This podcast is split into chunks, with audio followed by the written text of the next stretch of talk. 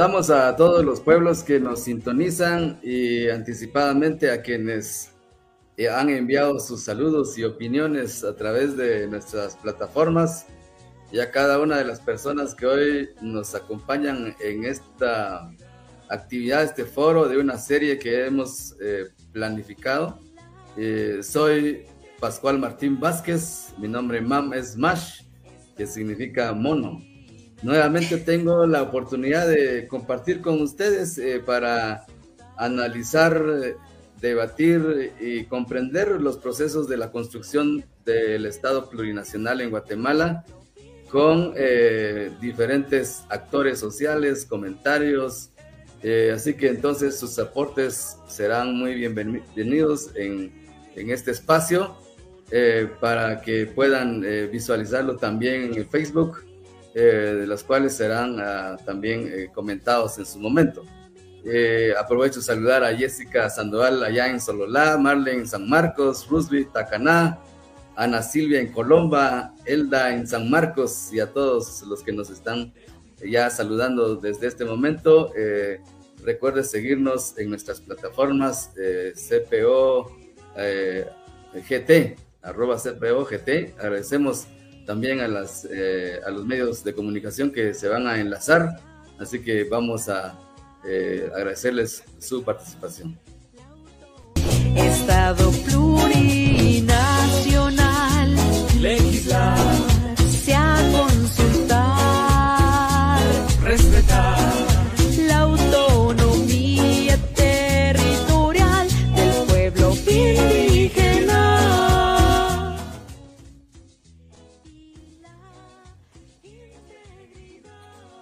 Gracias. Entonces, para eh, dialogar en esta tarde, eh, tenemos la participación de personalidades eh, destacadas a nivel nacional e internacional. Tenemos a Juan Francisco Sandoval, es abogado notario, ex fiscal del Ministerio Público de Guatemala, ex jefe de la, de la FESI, destituido en el 2021 de este cargo por Consuelo Porras y actualmente está en el exilio.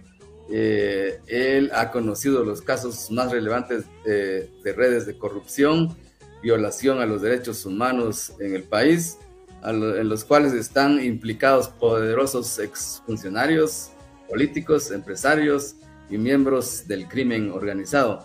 Juan Francisco, un saludo breve para nuestra audiencia, por favor, bienvenido. Muchísimas gracias, un gran gusto poder estar con ustedes, un saludo a la audiencia, un gusto compartir con ustedes, con Carmen Aida, con la jueza Erika Ifán, con la querida Lucía Shiloh, que recordando estaba justo de que compartimos aulas universitarias entre el 2000 y el 2004 en la jornada vespertina de la USAC. Un fuerte abrazo. Muchas gracias, sé que estamos entre compañeros, amigos, amigas. Eh, tenemos a Lucía Shiloh, ella es abogada y notaria de origen maya quiché, ha sido muy reconocida por su trabajo a nivel nacional e internacional, especialmente en la temática de derechos humanos y derechos de los pueblos indígenas. Lucía, bienvenida. Un saludo. Eh, gracias, Mash. Buenas tardes a todos y todas las personas que están eh, viendo este foro. También un gran saludo a la doctora Erika Ifán, a Juan Francisco y a Carmen Aida Ibarra, a personas que eh, reconozco y también estimo mucho. Un saludo a ustedes muy especial. Buenas tardes. Bienvenida, Lucía. Asimismo, eh, a Erika Ifán, es abogada y notaria, ex jueza de alto riesgo de, es licenciada en Ciencias Jurídicas y Sociales por la USAC y tiene un doctorado en ciencias penales. Algunos casos que conoció eh, son, entre otros, caso Pandora, construcción y corrupción, caso Odebrecht, comisiones paralelas 2020, financiamiento FCN Nación, posible financiamiento ilícito de Vamos. Eh, así que un saludo, Erika, bienvenida. Gracias, Pascual. Buenas noches. Buena tarde todavía ya, ¿verdad? Buenas tardes a todos y todas las personas que nos escuchan. Un honor estar esta tarde con la licenciada Lucía Chiló, con la licenciada Carmen Aida Ibarra, con el licenciado Juan Francisco Sandoval, con todos ustedes. Gracias por este espacio, por permitirnos conversar hoy. Gracias. Muchas gracias. Igual, eh, Carmen Ibarra es directora ejecutiva de Coalición Movimiento Pro Justicia con estudios en comunicación. Un saludo, querida Carmen. Gracias. Muchísimas gracias. Muy, muy buenas tardes todavía acá a todos. Es un gusto estar participando con ustedes y sobre todo tengo eh, un gran aprecio por estos dos personajes que nos acompañan, eh, la, doctora Erika Ifán y el licenciado Juan Francisco Sandoval. Muchas gracias por permitirme participar con ustedes. Gracias. Muy bien, entonces damos la más cordial bienvenidas a todos, eh, a los que estamos aquí en esta plataforma y a quienes nos están sintonizando. Recuerde seguir nuestras plataformas, eh, arroba CPOGT y en los medios también que se enlazan. Para empezar, eh, que, eh, tenemos que destacar que históricamente el sistema de justicia ha estado eh, controlado y manipulado por, para, favorecer intereses de ciertos sectores y no de las grandes mayorías, sino que también es de un sector poderoso, histórico y que actualmente se está recomponiendo. Excluye el sistema propio de los pueblos indígenas. Además, todo el tiempo ha tenido a la corrupción e impunidad como su mejor aliada este sistema persigue a quienes defienden derechos, a quienes quieren hacer justicia. Hoy tenemos a varios, varios personajes en el exilio. Eh, también em, se criminaliza a jueces, a magistrados que buscan la justicia. Se persigue a líderes que defienden derechos, a los, eh, a los medios de comunicación, especialmente a los comunicadores que dicen la verdad, como es el caso de último de Rubén Zamora y otros. Este, este sistema de justicia está eh, planificado y diseñado en el marco de un Estado racista y excluyente para favorecer intereses de muy poca gente. Entonces, nos preguntamos, esta es como la pregunta inicial, ¿cuáles son las causas estructurales de la corrupción e impunidad eh, en el sistema de justicia? Además, la exclusión al sistema justicia propio de los pueblos. Entonces, vamos a iniciar quisiera eh, iniciar con eh, Erika Ifán, a ver si nos en cinco minutos nos da su opinión. Bienvenida. Gracias. Bueno, quiero comenzar compartiéndoles que en 1999, cuando me gradué de abogada y notaria, mi trabajo de tesis versó precisamente sobre la existencia del pluralismo jurídico en el país y como no solamente su existencia, sino como un elemento básico, fundamental, para poder decir que nuestro sistema de administración de justicia es un sistema verdaderamente democrático e incluyente. Hay un alto porcentaje de población maya que no está siendo considerada por el sistema de justicia que algunos han dado en denominar un sistema de justicia occidental, que es nuestro proceso, nuestros procesos en los juzgados, en nuestro sistema de administración de justicia.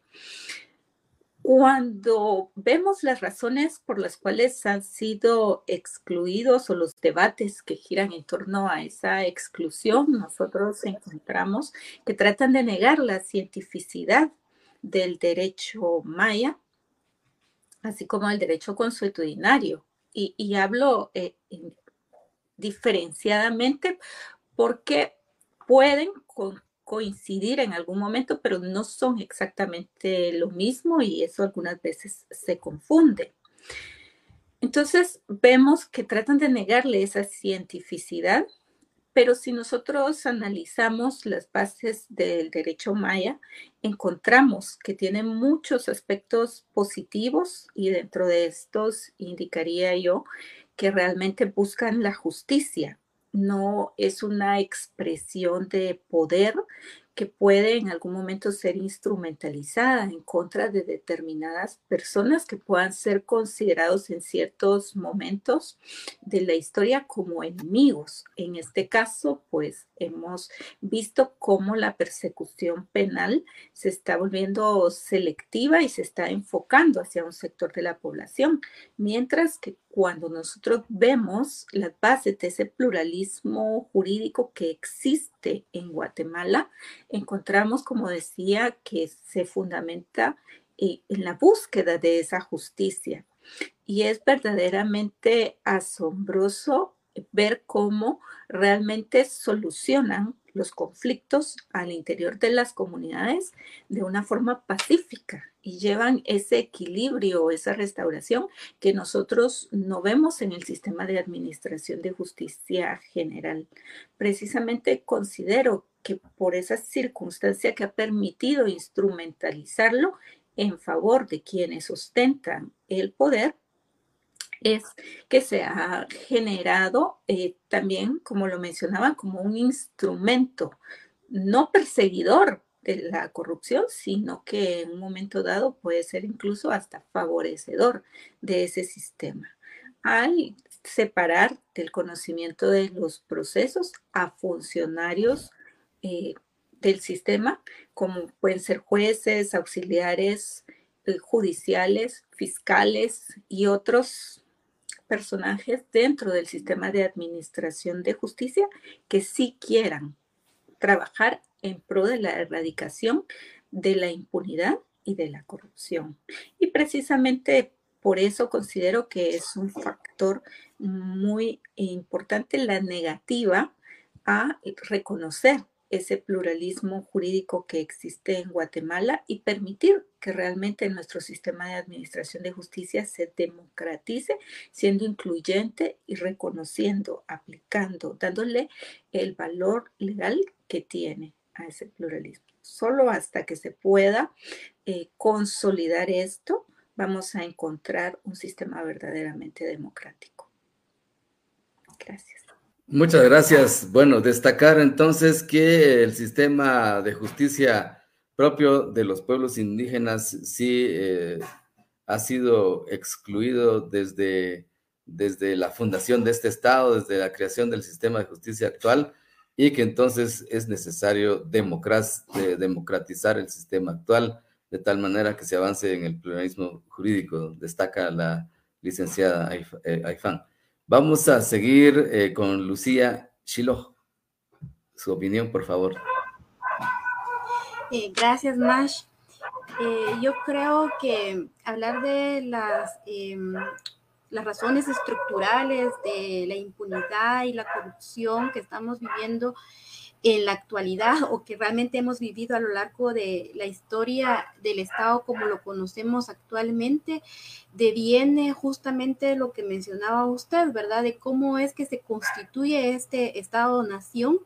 Tenemos que recordar, no podemos dejar de mencionar que se constituye para proteger intereses económicos de un grupo reducido eh, de la población y es por eso que en la actualidad vemos que el sistema político, el sistema eh, de justicia, no representa esa diversidad que existe en la sociedad eh, guatemalteca. En el último censo llevado a cabo en el 2018, eh, se estableció que el 51% de la población de Guatemala son mujeres y eso no lo vemos reflejado ni en el sistema de justicia ni en el sistema político. De la misma manera, eh, los pueblos indígenas constituyen, eh, de acuerdo a esos datos, pues eh, el 46% de la población y tampoco estamos reflejados ni en el sistema de justicia ni en el sistema político. Y justamente deviene de la forma en que se constituye el Estado, en donde tanto el sistema de justicia, las formas de elección de los representantes que dirigen, pues, em, todo el sistema político del país se constituyó para proteger esos intereses. Y vemos entonces cómo eh, en la historia, pues esos actores siguen siendo eh, los mismos y en la actualidad se van sumando eh, los políticos y también, lamentablemente, el crimen organizado, ¿verdad? Entonces, eso mantiene la forma en que se constituye, se mantiene y se reproduce en, toda la historia eh, del país. Y justamente como lo manifestaba eh, la doctora Erika, ¿verdad? También se constituye bajo las bases de una visión eh, monocultural es decir, un solo sistema eh, de justicia, un solo sistema eh, político, un solo idioma, una sola identidad que se ha querido eh, mantener, llamándonos a todos y a todas guatemaltecos cuando hay una diversidad de pueblos en Guatemala y esa, esa falta de reconocimiento de esta diversidad. Pero también cómo, eh, quiero traer a colación cómo es que esto eh, se mantiene lamentablemente y no podemos dejar de mencionar a las facultades de derecho, que yo cuando hablamos de estos temas siempre insisto, que eh, cuando yo estudié en la Universidad de San Carlos y recuerdo muy bien cómo los estudiantes de los representantes estudiantiles también hacían propagandas eh, bastante grandes para llegar a la junta directiva de la Facultad de Derecho, ¿verdad? Y entonces uno se pregunta por qué esa inversión económica siendo estudiantes y el tipo de estudiantes que llegamos a la Universidad de San Carlos de Guatemala. Y después uno puede ver también, eh, como podemos ver en el caso de Juan Francisco que siempre las personas lo recordamos como un buen estudiante y vemos su recorrido, pues del otro lado también podemos ver ese recorrido, ¿verdad? De que después eh, ellos, mm, los estudiantes estudiantiles, los representantes estudiantiles, perdón, eh, tienen que pagar favores por las decisiones que se toman en la junta directiva. Y yo, por ejemplo, he visto a em, personas que se les devuelve estos favores siendo catedráticos de cursos como derechos humanos, derechos de los pueblos indígenas, porque se consideran que estos cursos son de menos importancia, ¿verdad? Entonces, y luego, cómo eh, eh, estas personas entran a todas esas estructuras de las instituciones públicas, porque como alguien decía, los abogados y las abogadas han destruido el país y parece que, es así, porque los abogados y las abogadas estamos en todas las instituciones del Estado en donde se toman decisiones importantes y muchas veces quienes llegan a esos espacios llegan pagando favores. Entonces es un círculo vicioso que no permite que haya una justicia como debería de ser, ¿verdad? Entonces aquí se aplica, eh, se aplican las leyes de manera injusta, no se reconocen estas otras formas de administración de justicia, que si bien es cierto, todos los sistemas de justicia no son perfectos, no le corresponde a un sistema señalar eh, esos defectos. Cada sistema tiene que ir evolucionando, tiene que ir cambiando, se tiene que ir perfeccionando, ¿verdad? Pero no de entrada se puede menospreciar un sistema de justicia eh, solo porque no comparten ciertas eh, eh, situaciones, ¿verdad? O no se comprende o no se entiende el sistema de justicia de, otras expresiones de, de, otros pueblos. Entonces, todas estas situaciones que son muy em, de raíz, pues es lo que, se ha manifestado eh, en la actualidad y que mantiene pues esta, esta cooptación, esta corrupción y lamentablemente esta impunidad y que tenemos que decir que tampoco es eh, de ahora, ¿verdad? Lo que pasó es que se tocó intereses muy fuertes y por eso se, ha eh, evidenciado más, pero la justicia nunca ha sido para las personas que no tienen los recursos para pagar eh, esa justicia que lamentablemente el Estado no le da por igual a las personas en este país. Gracias. Bueno, muchas gracias. Entonces, igual destacar que el problema es que el sistema de justicia, el sistema político y desde la construcción de este Estado está diseñado para proteger intereses de un pequeño sector. Y, lo que plantea Lucía es que también está este sistema educativo, incluso desde los diferentes niveles, pero principalmente la universidad, replica estos, estos males de la sociedad y que también se ha ido enquistando en las estructuras del actual Estado. Entonces, eh, esto significa entonces eh, que, hay causas eh, históricas y estructurales y que ahora se mantienen en las diferentes esferas. vamos con Juan Francisco, bienvenido con las opiniones. Muchísimas gracias. Y ya que se ha invocado la historia, y efectivamente es la historia la que ha demostrado cómo no establecer la mm, justicia plural como un modelo en el Estado deviene de esas circunstancias. Y, quería hacer mención porque eh, estando fuera tuve la oportunidad de releer por lo menos en dos oportunidades a Severo Martínez Peláez y en La Patria del Criollo. Eh, tomé ahí una frase que trata de sintetizar esta situación. La historia universal pone en evidencia que la de ceñudo y agresivo, la crueldad de las clases parasitarias frente a quienes tienen bajo dominación, especialmente cuando actúan con garantía de impunidad son rasgos que encubren las debilidades de carácter y vicios que brotan de la saciedad y la holgazanería. ¿Y por qué hago referencia a esto? Es lo que se traduce en la realidad que vivimos en el país.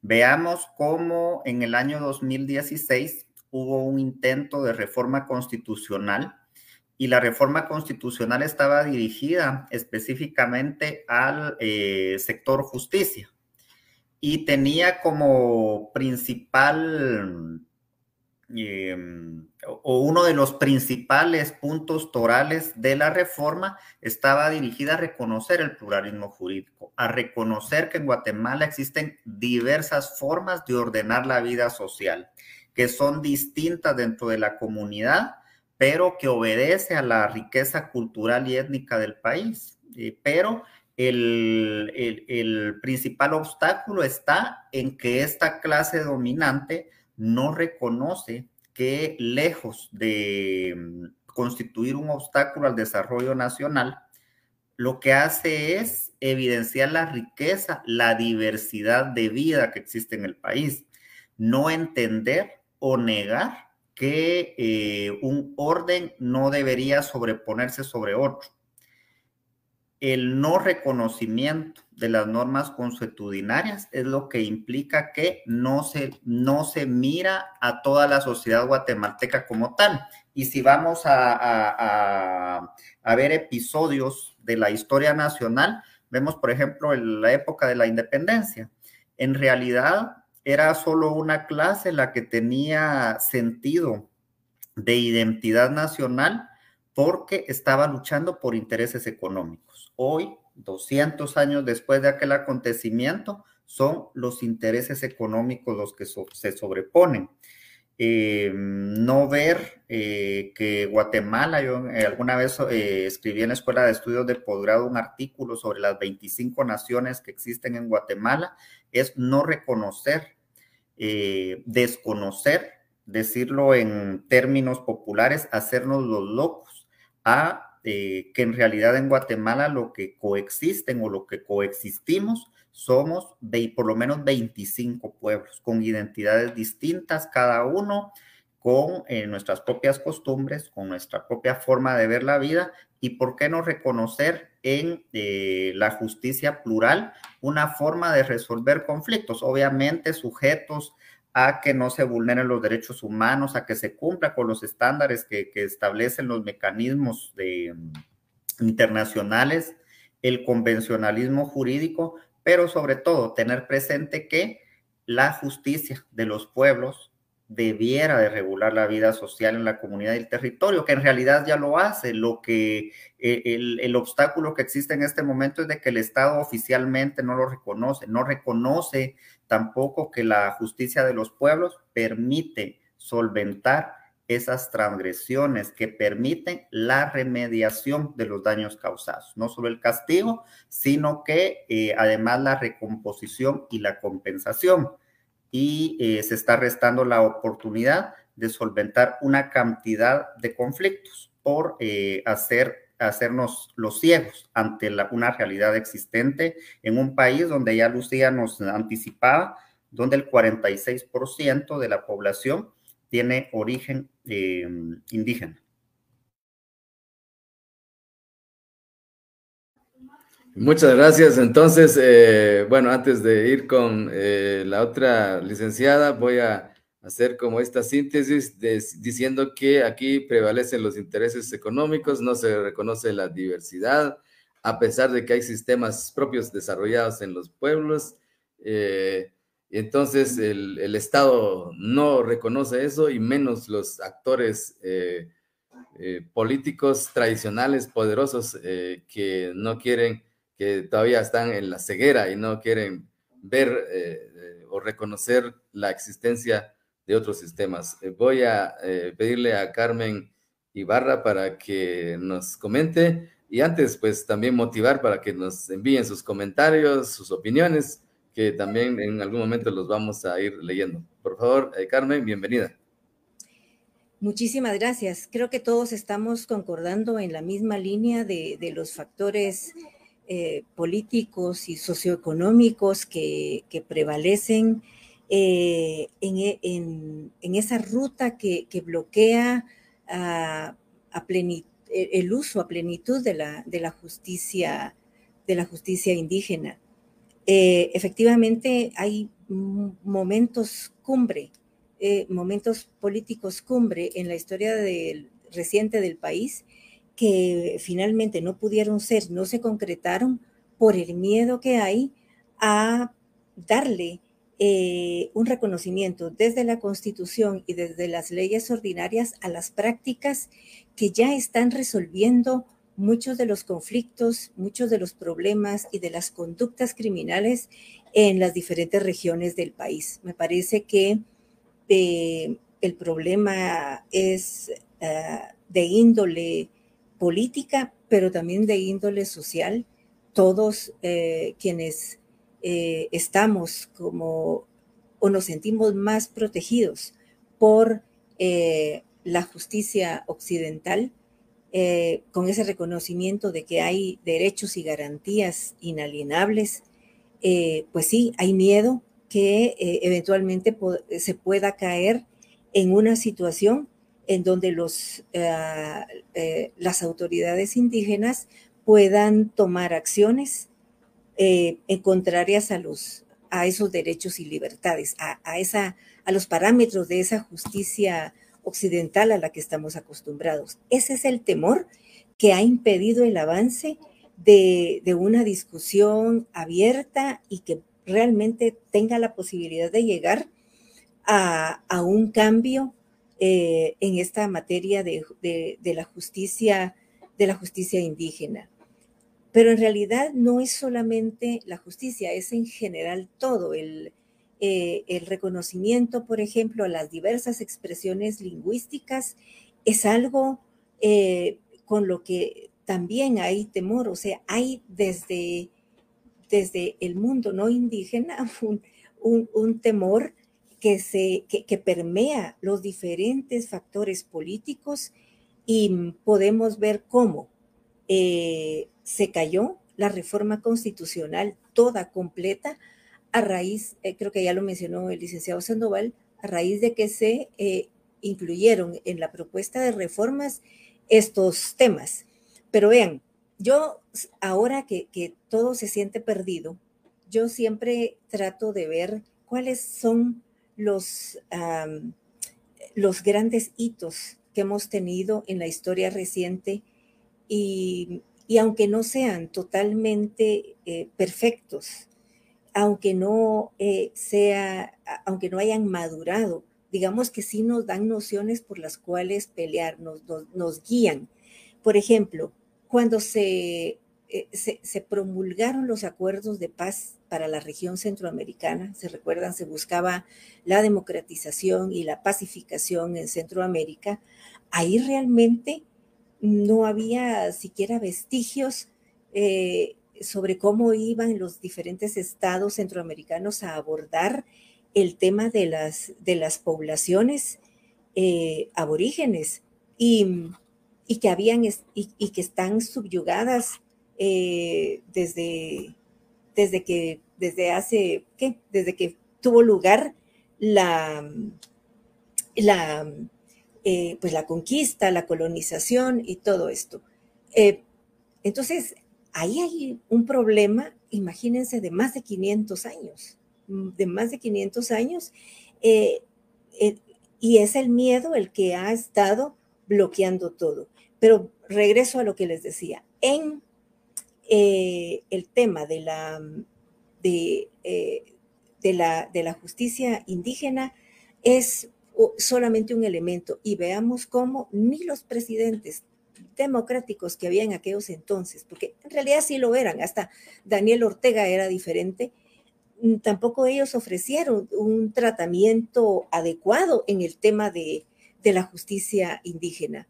Así que se perdió eh, ese hito en, lo que respecta a los temas indígenas, pero luego vimos eh, llegar la, pacificación de Guatemala vía los acuerdos de paz y ahí sí, ahí sí hubo grandes avances, eh, sobre todo en el, en el tema de, del acuerdo sobre derechos eh, e, e, identidad de los pueblos indígenas. Pero ¿qué pasa? Que hasta los mismos pueblos indígenas han abandonado ese hito con el cual se tuvo que haber arrancado una nueva etapa desde el año 1996.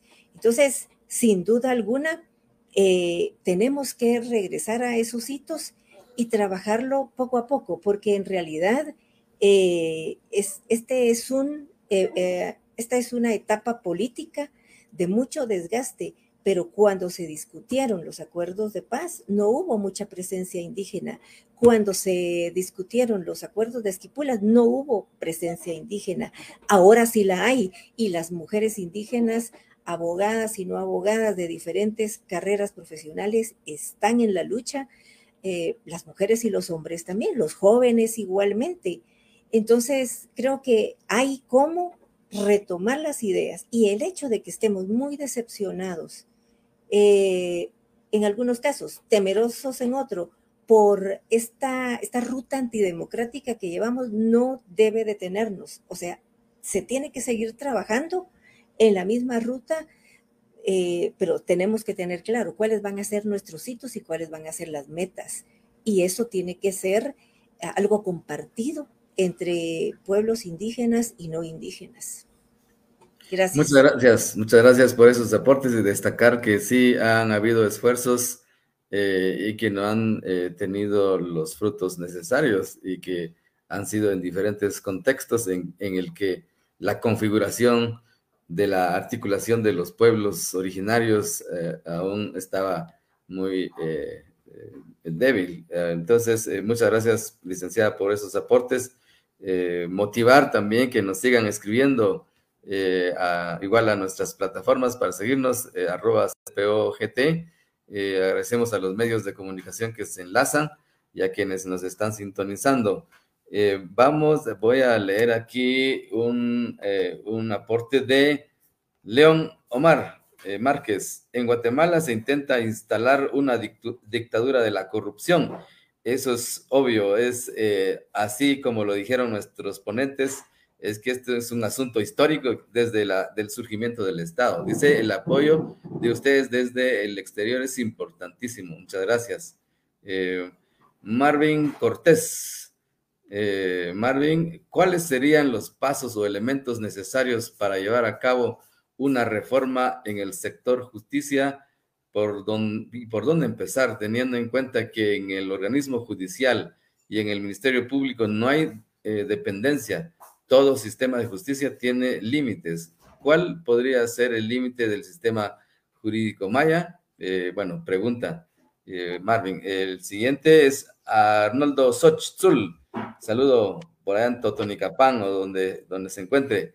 Si pudieran responder a esta interrogante, ¿de qué depende que se reconozca el aporte que hace la autoridad indígena en el quehacer de la justicia en Guatemala. Hubo un intento en el 2015, pero creo que ahí nos quedamos.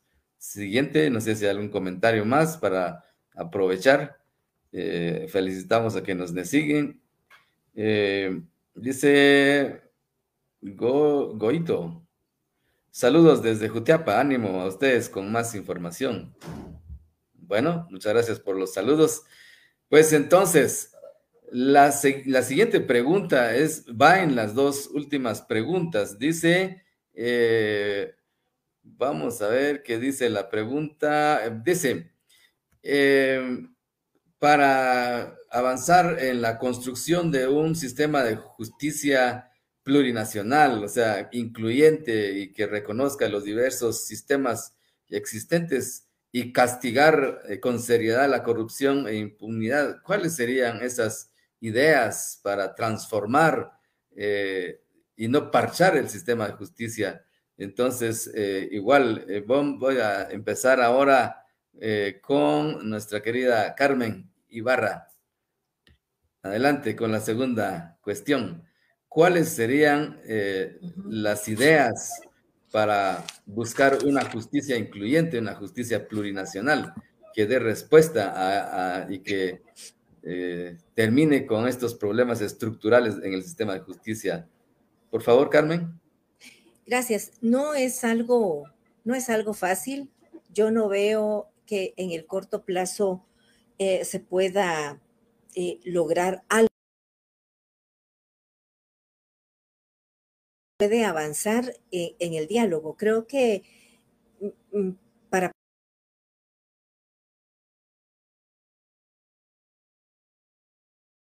tienen que em, tener ah, acuerdos, o sea, ver cuál es el liderazgo que hay, cuál es el liderazgo que va mm, a, coordinar los esfuerzos para que desde ese mundo salgan propuestas concretas y por el otro lado también tiene que haber ah, un interlocutor válido en las diferentes instituciones del Estado, porque si no hay un puente de comunicación con las instituciones del Estado, pues de nada sirve. Pero en una primera etapa, y dada las autoridades que tenemos actualmente en el Ejecutivo, en el Judicial, em, en el sistema de justicia en general, yo creo que no va a ser posible que, que se tiendan esos puentes de manera cierta y de manera honesta. Entonces creo que hay que empezar pues por las bases. Entonces se tienen que construir las propuestas, se tienen que interrelacionar las propuestas porque entiendo que también hay diferencias en las diferentes expresiones indígenas.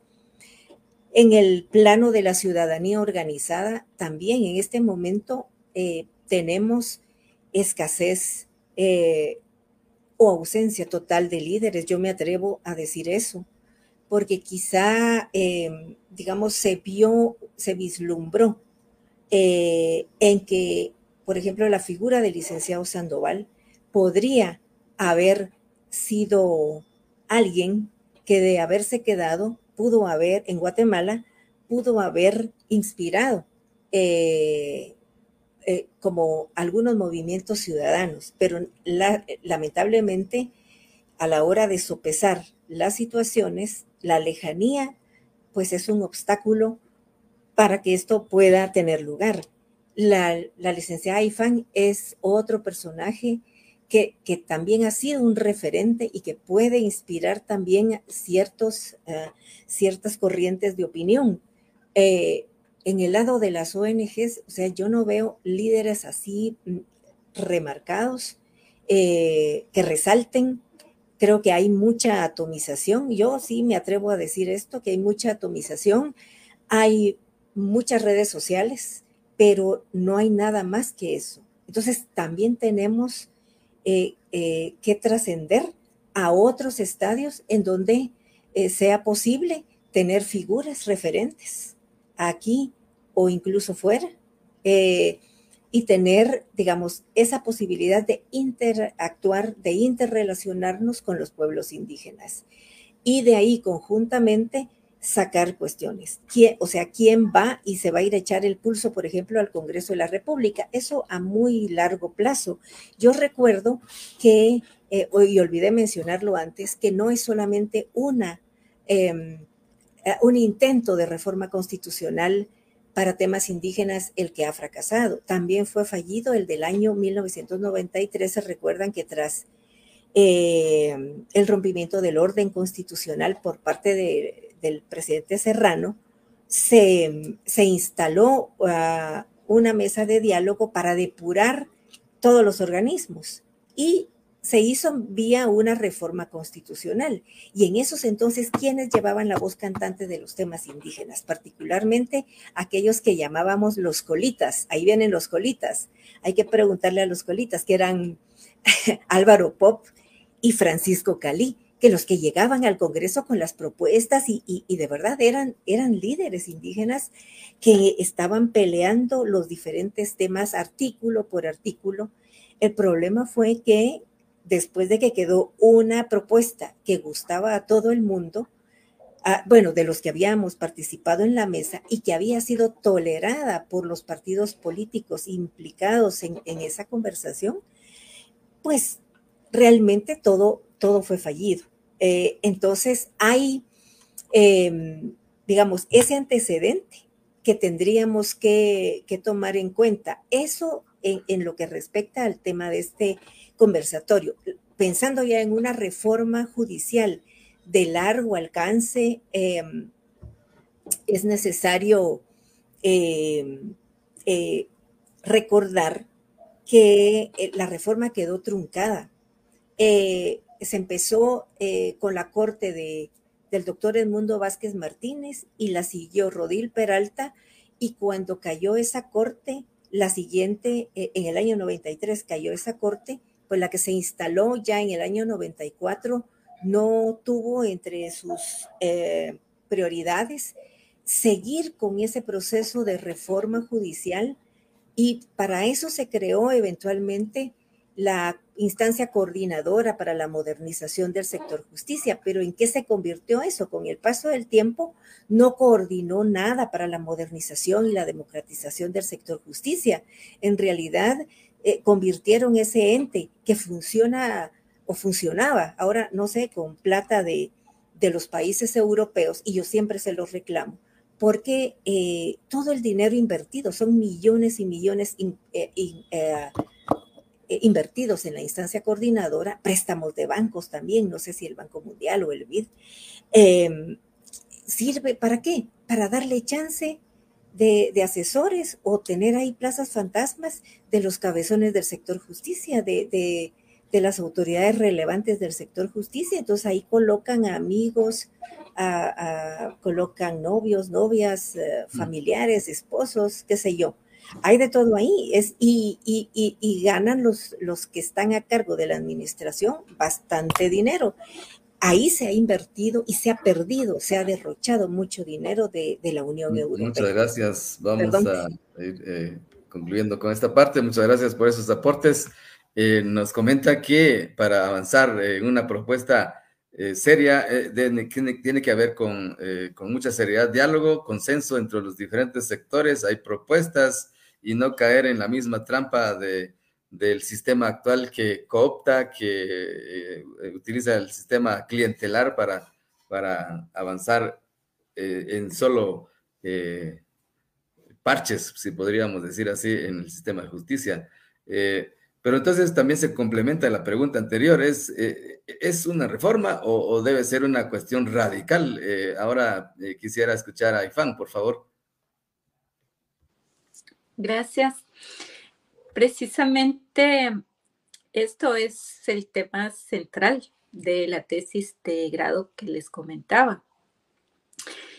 Hace 22 años ya, pues en ese momento eh, estudié que existían varios modelos a nivel internacional para poder hacer básicamente lo que se necesita, que es una articulación de los sistemas.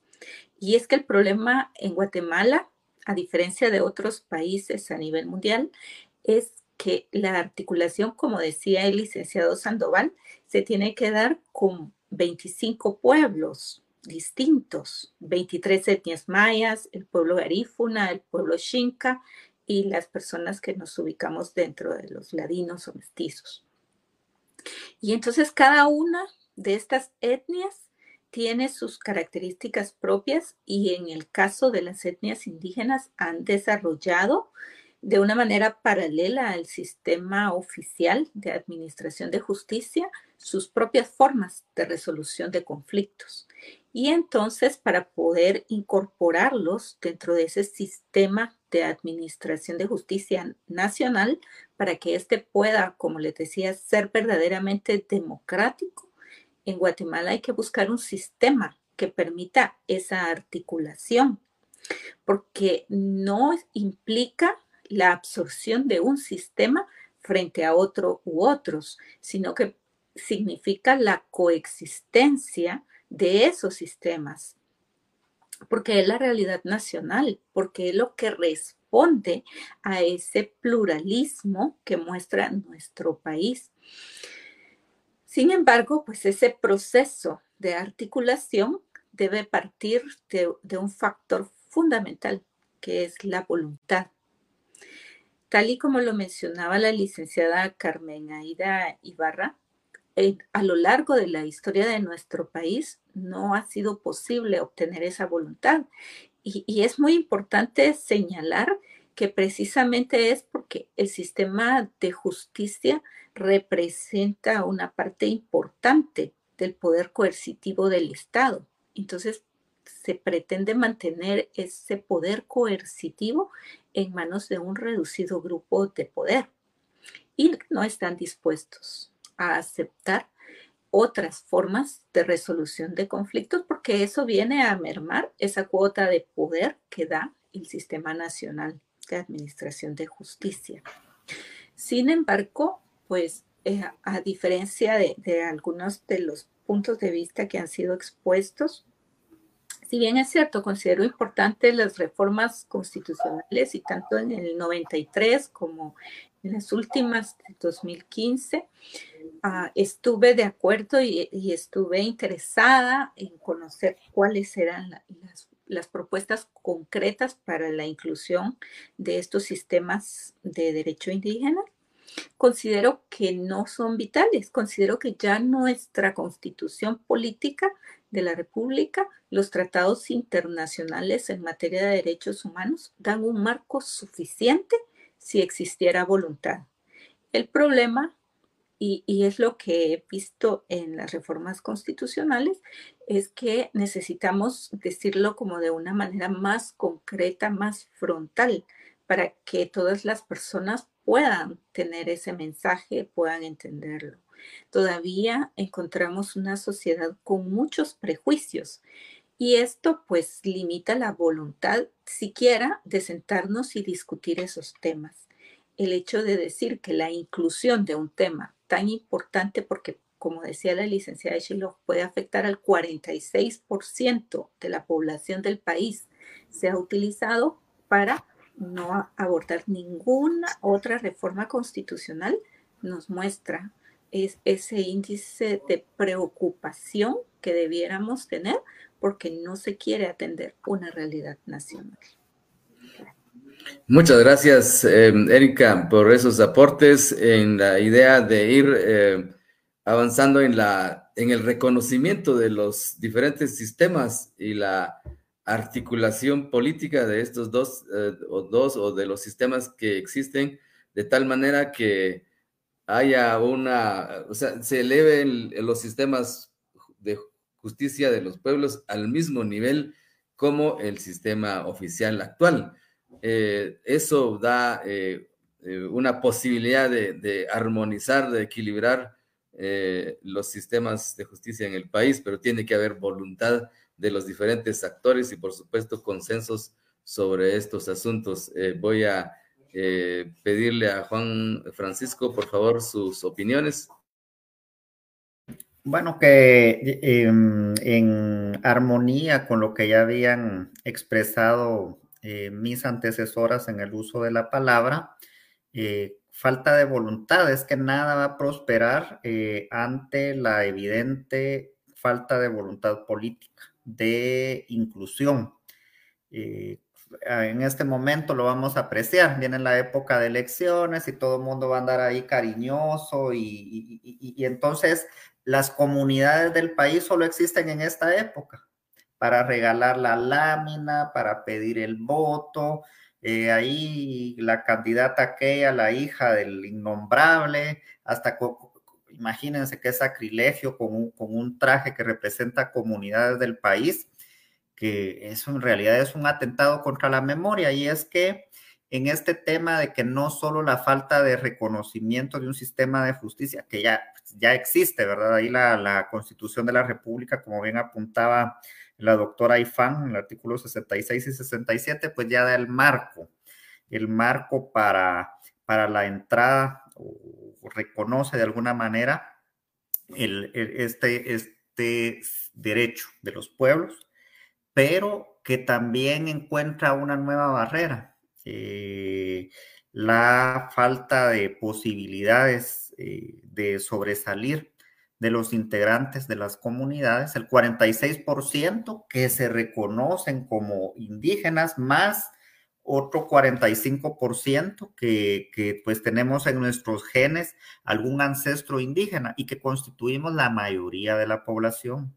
Y que también además de que no se reconoce esta justicia, afectos a que la justicia tradicional sea la utilizada para eh, contraponerse a cualquier esfuerzo por resistencia, por defensa, por protesta. Y lo vemos traducido en la criminalización, y no la criminalización de los operadores de justicia, sino la criminalización permanente de las comunidades. Eh, hemos visto casos documentados donde eh, luchando para la defensa de los propios recursos naturales, el tema de las transnacionales que destruyen el medio ambiente, eh, se ha criminalizado la protesta social. Es decir, aquí lo que existe, persiste, subsiste y es histórico es un tema de interés por defensa de privilegios históricos y creo que reitero lo que, lo que ya había indicado anteriormente y cómo esos esfuerzos, esas instancias que Carmen Aida abordó de buena manera en el, en el poco tiempo que, que, nos permite el espacio. Em, el tema de la creación de instancias. Ahí está el, el, hijo del asesor de la fiscal, por ejemplo. ¿Qué, qué, ese esfuerzo se ha hecho para modernizar el sistema de justicia? Y ella decía bien la cantidad de recursos que ha aportado la Unión Europea y que en algún momento fue utilizado para modernizar el sistema de justicia, instaurar aquellos centros de justicia en eh, algunas poblaciones del país, pero que algo, de toda esa experiencia que se adquirió en el tiempo hoy está siendo potencializada, pero en nuestra contra. Entonces, eh, eh, son las, para, las paradojas que da la historia del país, pero nada va a poder cambiarse sin una verdadera visión de cambio que la propia población eh, logre impregnarse de ese espíritu de que cualquier cambio se tiene que abanderar desde ahí. El tema de la falta de líderes también ya fue abordado. Eh, eh, todos son líderes. Miren, yo estoy aquí en, Estados Unidos, por ejemplo. Existe, yo voy, he ido a una cantidad de reuniones, todos son líderes migrantes, pero autodenominados. Pero ¿quién saca la cara? No hay. Y esa es la, la ausencia que es tan, tan, se, percibe en este momento la ausencia de un verdadero liderazgo que temas como el de la justicia de las comunidades lo ponga en la palestra. Y seguramente no va a ser uno de los temas más populares durante el próximo evento electoral, que hace unos meses hubiésemos esperado de que, de que ahí se pudiera apuntalar un esfuerzo de, de esta naturaleza. Ahí les, muchas gracias. Muchas gracias. Entonces, eh, igual eh, destacar que en la medida que no eh, se eliminen y no se ataquen o no se termine de que el sistema político y de justicia favorezca intereses económicos históricos, no habrá cambios. Entonces, eso significa cambios radicales, cambios profundos en la idea de, de tener una nueva visión de país y en este caso pues hay diversas propuestas ahí de cambiar de raíz las cosas y no parchar los sistemas existentes que obedecen a intereses eh, particulares y de un pequeño sector. Cerraremos entonces con eh, Lucía Shiloh. Bienvenida, por favor. Eh, gracias nuevamente, Mash. Mm, bueno, yo tal vez quiero hacer alguna precisión, digamos, desde la posición de los pueblos indígenas y el derecho a la justicia, ¿verdad? Porque lo tenemos que ver, tenemos que ver este derecho en dos vertientes para los pueblos indígenas. La primera vertiente es el acceso que tienen los pueblos indígenas al sistema de justicia oficial y que este sistema pues también respete eh, las diferencias que eh, hay en cuanto al tema del idioma, en cuanto al tema de percibir la justicia, y la otra vertiente, el hecho de que se respete el sistema jurídico propio de los pueblos indígenas, ¿verdad? Que son, de, que están bajo el paraguas de justicia, pero que son dos escenarios diferentes y a partir de ahí entonces analizar cuáles son esas reformas o los cambios que queremos. En cuanto al tema del, respeto al sistema jurídico propio, yo coincido con la doctora Erika Ifán, que eso es eh, muy complicado porque se trata de que un sector poderoso que tiene concentrado el poder económico, político, quiera ceder. Y lo vimos en las reformas que ya mencionaron, que no quiere ceder. Pero esto, a mi parecer, no le importa ni le interesa a las autoridades indígenas porque eh, las autoridades están aplicando diariamente el derecho indígena, están resolviendo diariamente diferentes situaciones y no hay ninguna limitación de hechos que estén conociendo. Conocen asesinatos, conocen violaciones, eh, conocen delitos eh, más pequeños, como, como se le dice. No hay, un, no hay una única forma de, de resolver tampoco, porque de esto se trata el sistema jurídico indígena, ¿verdad? De que cada caso se va resolviendo a través del diálogo. Entonces, lo que quiero decir es que existe independientemente de ese reconocimiento explícito que muchas veces se ha buscado, porque también, eh, reitero, y quiero traer a colación lo que decía, ¿verdad? El artículo 66 de la Constitución Política de la República ya hace ese reconocimiento tal vez no tan explícito como, como se quisiera, pero que ha ayudado a muchos operadores de justicia eh, que aplican eh, este derecho que tienen los pueblos indígenas a su propio sistema, pero que también es bastante discrecional, ¿verdad? Porque quienes lo han reconocido, lo han aplicado, son estos jueces, eh, pues que tienen, que están aplicando estos derechos humanos, ¿verdad? Entonces se ha avanzado, hay muchas resoluciones, tanto de la Corte de Constitucionalidad, Corte Suprema de Justicia, jueces de primera instancia, que reconocen cuando las autoridades resuelven en ciertos casos. Entonces, por ahí yo creo que no nos tenemos que desgastar en buscar ese eh, reconocimiento, porque como reitero, ya existen las autoridades, creo que no lo están buscando, no lo necesitan. Y el, y el otro tema entonces sería la otra vertiente de cómo este sistema de justicia respeta esa defensa de otros derechos que se hacen desde las comunidades y eh, que lamentablemente eh, pues no está eh, reconociendo por este tema de la criminalización, por este tema de la corrupción, etcétera, ¿verdad? Ahí es donde yo creo que hay que hacer algunas reformas, pero que en el contexto actual es complicado trabajarlas. Entonces, lo que tenemos es más o menos cinco o seis años en lo que se va saneando este sistema que realmente en la actualidad cualquier eh, institución del sector justicia está eh, cooptado. Tenemos cinco o seis años para hacer esta, este diálogo, esta articulación, esta coordinación que se necesita para ver entonces cómo se le apuestan a esos cambios que sí tienen que ser fuertes para mejorar el sistema de justicia eh, estatal, oficial o como se le quiere llamar, ¿verdad?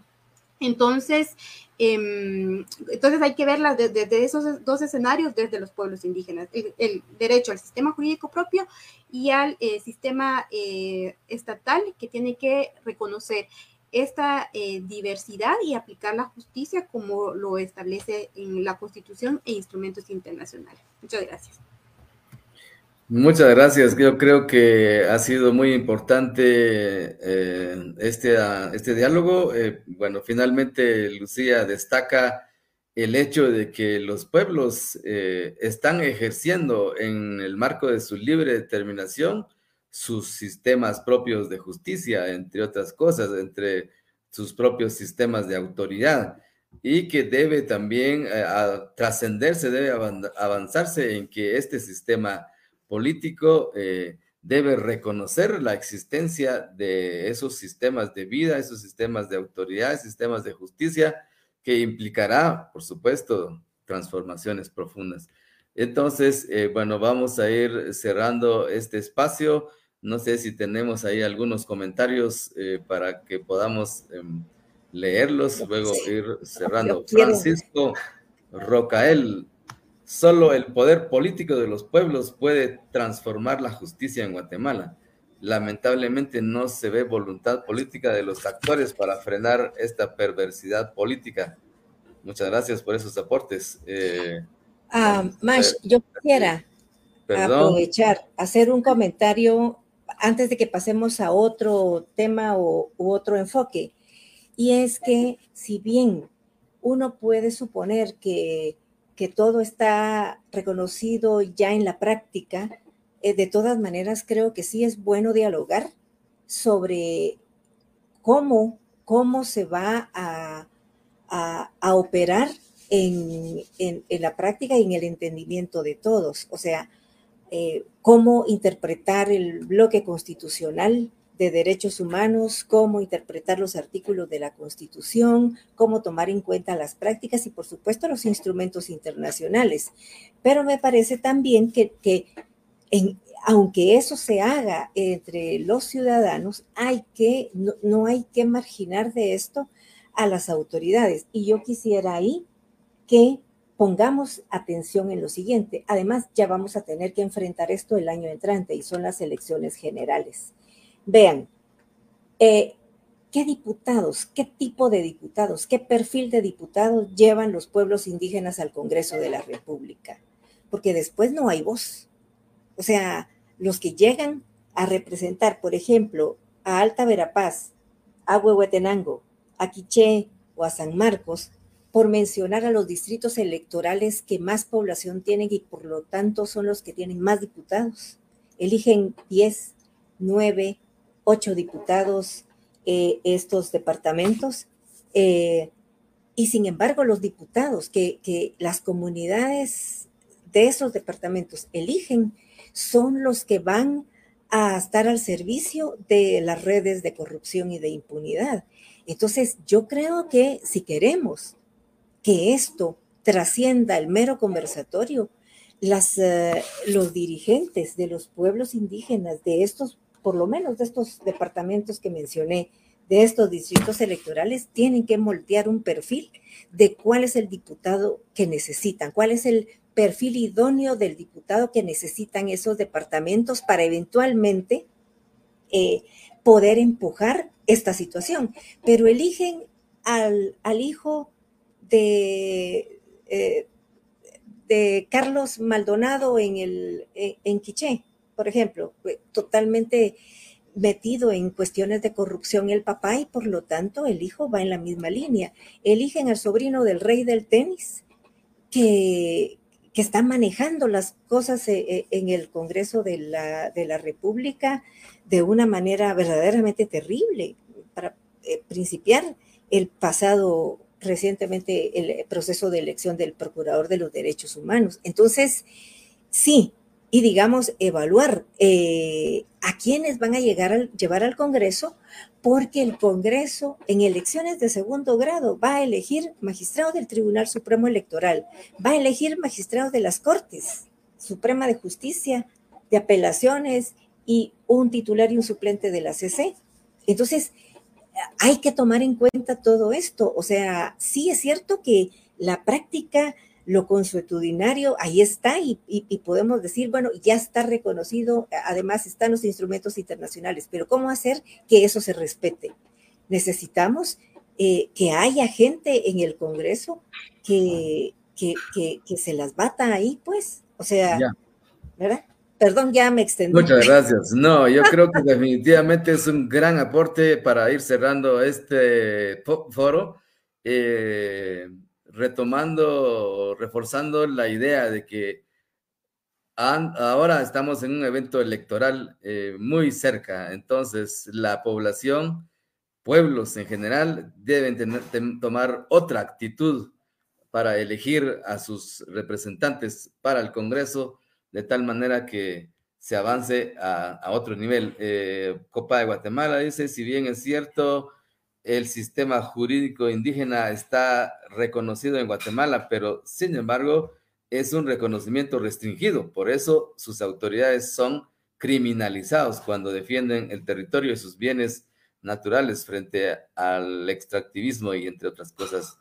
Eh, Leo Pérez, esto cambiará con la verdadera unidad de los sectores afines y formas, eh, eh, formar un verdadero frente que defienda los intereses del pueblo y no eh, de cierto grupo.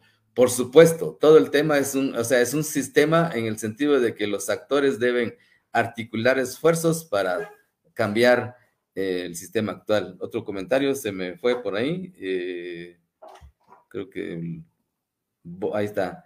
Lesbia Mus. Necesitamos capacitar e informar a las comunidades, eh, llegar a las comunidades de cada municipio para concientizar quienes lo hacen, quienes lo hacen, qué proponen. Bueno, hay muchos esfuerzos, ahí hay diversidad de propuestas. muchas gracias a nuestros queridos ponentes, a ustedes que nos están eh, sintonizando. Voy a dejar un breve minuto para cada una de las compañeras y el compañero que está en este espacio para un último mensaje, un llamado hacia la unidad y hacia la construcción de un sistema de justicia incluyente, plural y eh, para que busque el buen vivir de los pueblos. Vamos a iniciar con eh, Lucía, por favor. Eh, gracias. Pues yo tomando en cuenta todos los comentarios que la mayoría se refieren a que se deben de buscar personas honestas y que se necesita pues llamar a la unidad, por lo menos que tengamos y pongamos los intereses comunes para poder llegar a una articulación y empezar a transformar un poco eh, el Estado, ¿verdad? Yo creo que hay acciones concretas que se pueden iniciar, ¿verdad? El tema de la transparencia en el manejo de los fondos públicos es muy eh, importante. Es eh, seguramente no podemos cambiar y transformar todos estos problemas estructurales en cuatro años, en diez años, pero por algo tenemos que empezar y yo creo que es poniendo esos intereses en común para eh, avanzar en, en eso que necesitamos. Gracias. Muchas gracias, Lucía. Erika, por favor. Muchas gracias. Eh, coincido con la licenciada Lucía que debe impulsarse la unidad para poder avanzar en el tema. Creo que nos centramos mucho en, en, buscar el reconocimiento explícito en las reformas constitucionales cuando hay muchas acciones que podríamos impulsar y el estar centrados en un aspecto como este no permite avanzar. Creo que lo más importante es buscar generar esa voluntad y eliminar los prejuicios que aún existen respecto de este sistema de justicia. Y quiero brevemente responder a la pregunta de cuál es el límite que debería tener esos sistemas de justicia indígena, que son los mismos límites que deben tener el sistema oficial y son los derechos humanos. Y el respeto a esos derechos humanos conlleva el establecimiento y reconocimiento de la pluralidad jurídica en Guatemala. Gracias. Muchas gracias. Em, nuestra amiga Carmen. Gracias. Creo que yo voy a, además de apoyar todo lo que dijeron antes, quiero eh, insistir en la participación política porque esto solo va a poder, muchas de las cosas que, queremos cambiar en el país solo va a poder tener lugar si eh, nos metemos a, a la rifa de, del pleito y de, y, de la confrontación de ideas para poder salir adelante. O sea, no, no, no podemos seguir solo con el recurso del llanto, sino hay que salir a pelear los espacios y para eso se necesita liderazgo y se necesita formación política.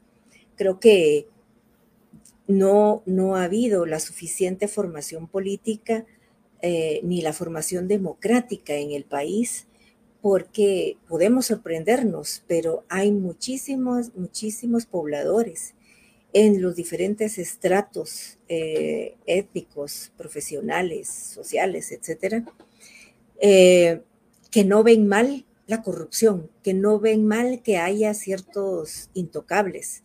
Entonces, creo que es necesario eh, todavía seguir eh, eh, luchando por una instauración más amplia y más propagada de, los principios democráticos en la formación.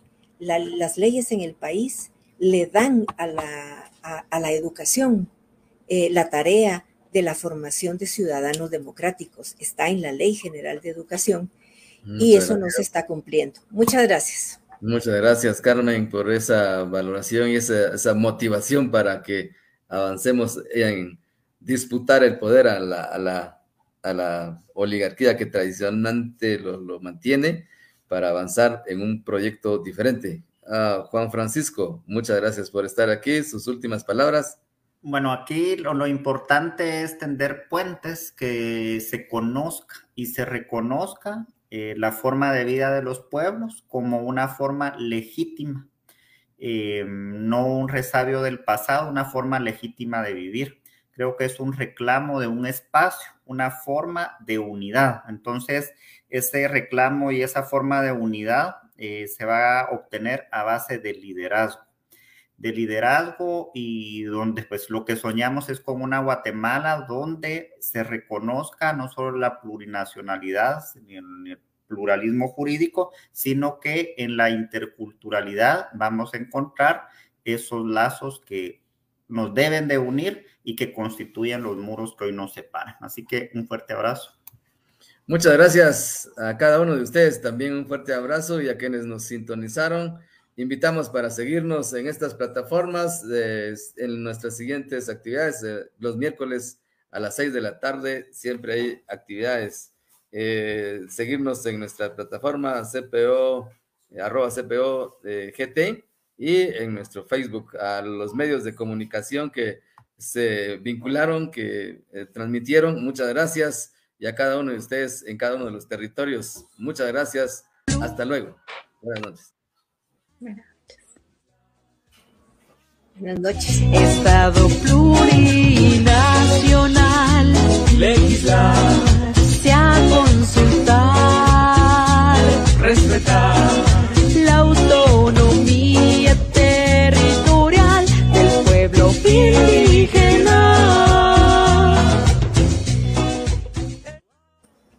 Nos vemos entonces. Muchas gracias. Hasta luego. Hasta luego. Adiós.